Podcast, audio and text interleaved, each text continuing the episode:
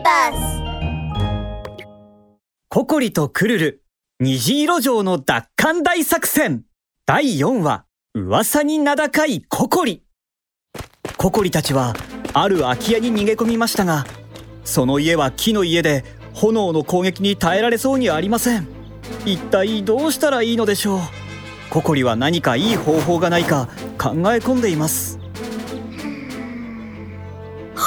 そうだクルル魔法の道具で木の家を石の家に変えるのよ。さすがココリちゃん。クルルは急いでローブの中から黄色いシールを取り出しました。これは魔法のラックシール。これを貼ればどんなものでもたちまち石に変わってしまうんだ。クルルはロックシールを壁に貼ると木の家はあっという間に硬い石の家に変化しました。あーかかかか隠れれば安全だとでも思ったか炎で全部燃やしてやろう！イエローカラスの口からものすごい勢いで炎が吹き出されていきますがいつまでたっても家は燃えません。ーどういうことだ？なんであの家は燃えないんだ？おかしいね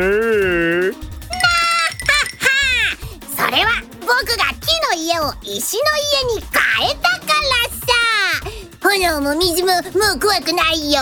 あかんベロベロベロバークルルは窓辺に立つと外にいるカラスモンスターに向けて得意げにあっかんべーをしながらお尻をフリフリしています。何よ。こんなことで俺が諦めるとでも思ったかくらえスーパーファイヤーアタックさらに激しい炎が一瞬にして石の家を飲み込みました。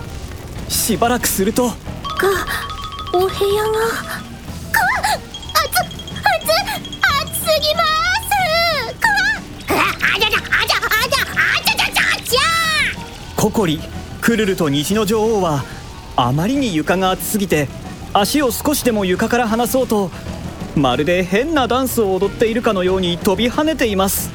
その時外からブルーカラスの笑い声が聞こえてきました。暑いだろ？う今から冷ましてやろうじゃないか。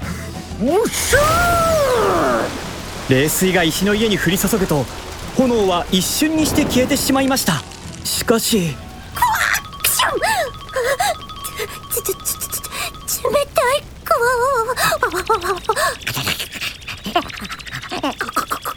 今度は。家家がここここここうちゃん寒いここれじゃん暑ったり寒ったり辛すぎるよ早く何か方法を考えてクション暑ったりさ、サムったり？クルルの話を聞いたココリは、急にひらめきました。イエローカラスは炎が噴射できて、ブルーカラスは冷水を噴射できる。炎は水を蒸発させるし、水は炎を消すことができるあそうだわこ、こ、こ、こ、こ、こ、ココリちゃん、いてどんな魔法道具でもダダダダダダしてみせるからうん今回は魔法の道具はなくても大丈夫。するとココリはドアを開けてカラスモンスターの前に出て行きました。それを見たクルルはびっくりして目を丸くしています。ココリちゃん出ちゃダメだって。野球ウサギにされちゃうよ。氷ウサギになっちゃうかもしれないクワしかしココリは全く心配する様子もなくまっすぐにカラスモンスターの2人の前に立つと。あなたたち私が誰だか知ってる？知らないなら教えてあげるわ。そう。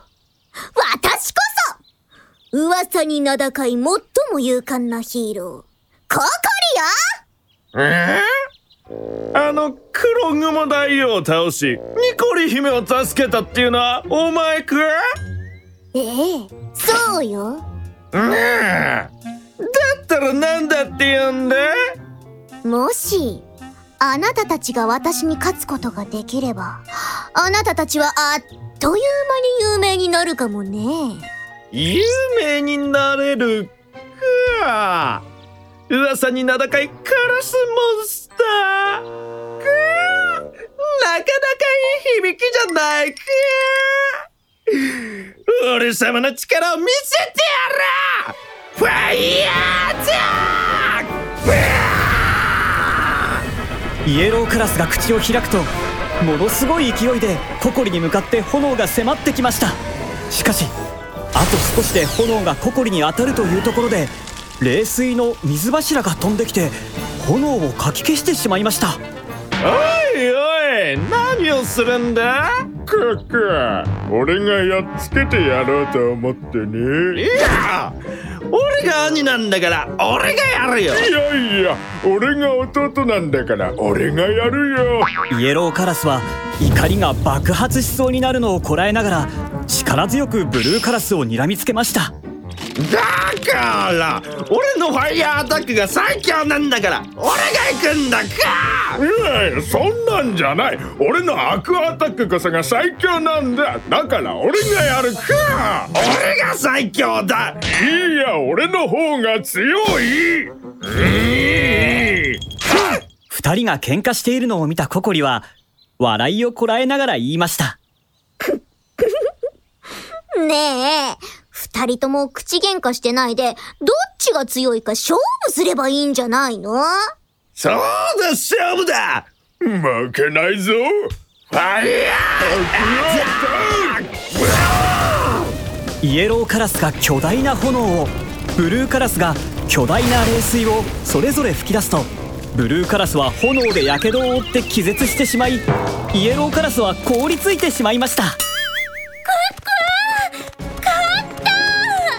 クルルと虹の女王は嬉しそうに石の家から出てきました。魔法の道具を使わずにカラスモンスターたちを倒すなんてさすがココリちゃん。あったまいい。早く行きましょう。次は虹色女